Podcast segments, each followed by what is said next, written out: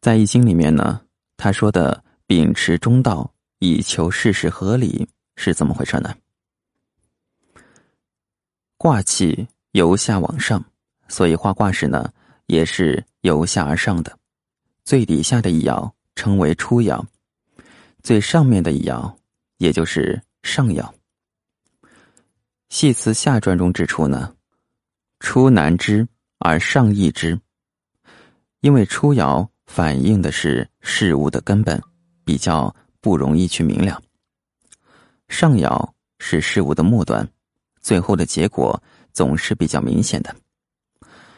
至于中间的二爻、三爻、四爻、五爻这四爻呢，二多欲而四多惧，三多凶而五多攻。由于第二爻居于下爻的中位，通常呢多有称誉；第五爻居于上爻的中位，通常多获得成功。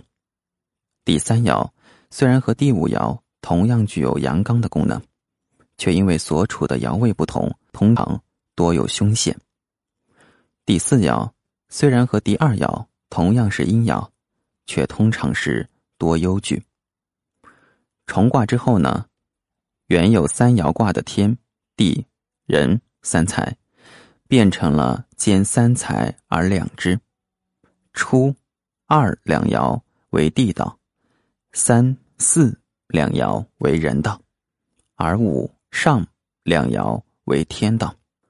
这种二五两爻位居下卦和上卦的中位，由于二多欲多攻所显现出的居中为吉，成为中道的依据。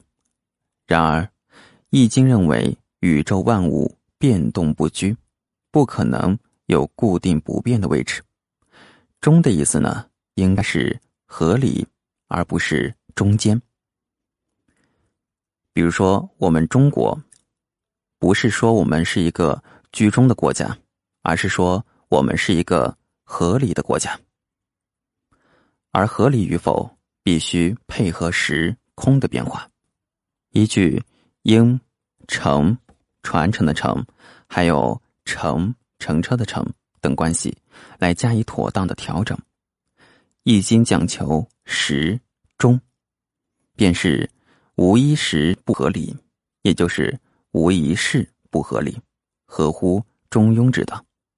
西方人辨明是非，就只是事理上着眼，对事不对人。炎黄子孙分辨是非，必须分到圆满的地步，大家呢才会觉得满意。圆满的意思呢，其实就是。大家都有面子，才不至于产生纷争。我们必须采用和的观点、权的立场，所以不可能去对事不对人的。研习易经的道理，更容易让事事合理。